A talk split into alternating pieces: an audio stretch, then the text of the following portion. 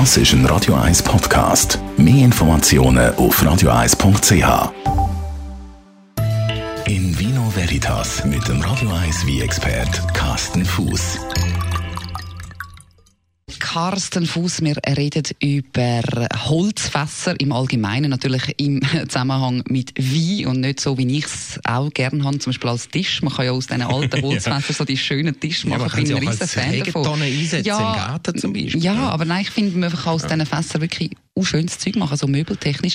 Aber jetzt mal grundsätzlich reden wir von Holzfässern, wo noch Wein drin hat. Mhm. Ist ja gar nicht so, dass jeder Wein im Holzfass ist. Nein, es ist, äh, die meisten Wein ähm, sind eben im Stahltank äh, vinifiziert worden. Das heißt, äh, Stahltank ist eher neutral, von der Aromatik her gibt keinen Eigengeschmack. Äh, die meisten günstige Rotwein, und man redet vor allem von der etwas einfacher, wie wird es heutzutage im Stahltank produziert. Das hat natürlich einen Kostenfaktor und nur die etwas hochwertigere Wein werden im äh, Holzfass Holz äh, gerieft, gelagert oder vinifiziert. Jetzt gibt es äh, grosse Holzfässer, kleine Holzfässer. Mhm. Was hat das für einen Einfluss auf den Wein grundsätzlich? Also ich glaube, das bekannteste Holzfass heutzutage ist das äh, sogenannte Barrique. Das sind kleine Holzfässer aus Eichenholz. Die haben etwa so ein Fassungsvermögen von etwa 220 Liter. Da kriegt man etwa 300 Flaschen Wein draus. Äh, und die haben einen starken Einfluss auf den Wein, wo da ist. Das heißt, der Wein bekommt äh, durchs Holz zusätzliche Gerbstoffe. Er bekommt zusätzliche Aromen, ist ja auch das einzige offiziell zugelassene Aromatisierungsmittel beim Wein, Holz. Und durch diese lange Lagerung in dem Holz, was bekommt der Wein einfach Aromen, die man später dann beim Schmöcken am Wein oder beim Trinken auch äh, kann rausschmecken.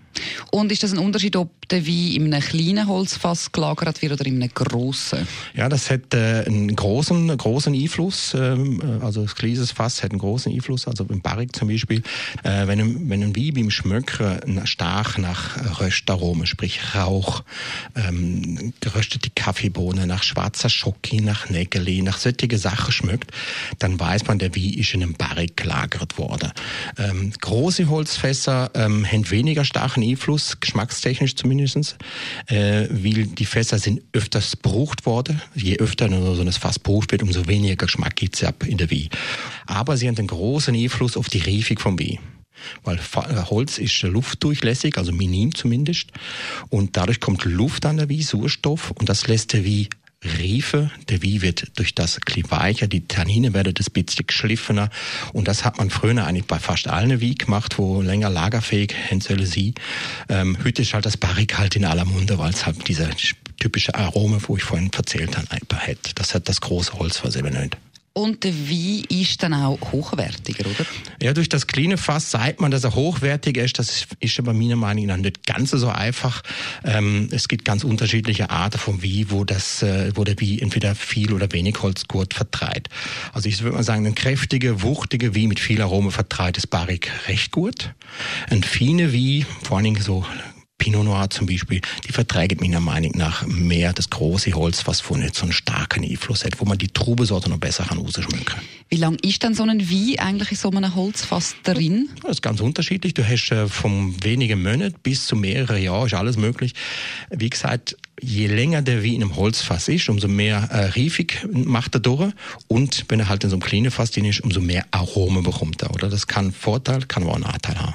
Und zu lang kann er nicht drin sein. Also ich frage mich immer bei Wein sowieso im Allgemeinen, wann ist ein Wein, nach wie vielen Jahren ist ein Wein vielleicht einfach gar nicht mehr gut? Oder ja, ist, ein, ist er im Fass immer gut? Nein, nicht immer gut. Also wenn ein Wein einfach zu lange im Fass ist, dann hat er einfach äh, zu viel äh, Sauerstoff bekommen über die Jahre und da kann das eben einen nachteiligen Einfluss haben. Das heißt, der Wein kann Oxidationsaroma haben, das heißt, der schmeckt so ein bisschen nach, äh, nach Sherry, nach, nach viel, zu viel Holz, nach Erde und solche Sachen.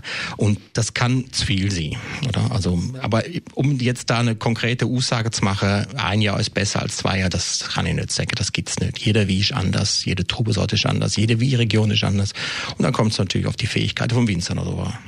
Und man kann nicht ganz spezifisch sagen, wie aus dem Fass ist besser wie wie aus dem Stahltank. Nein kann man nicht sagen. Das finde ich gut.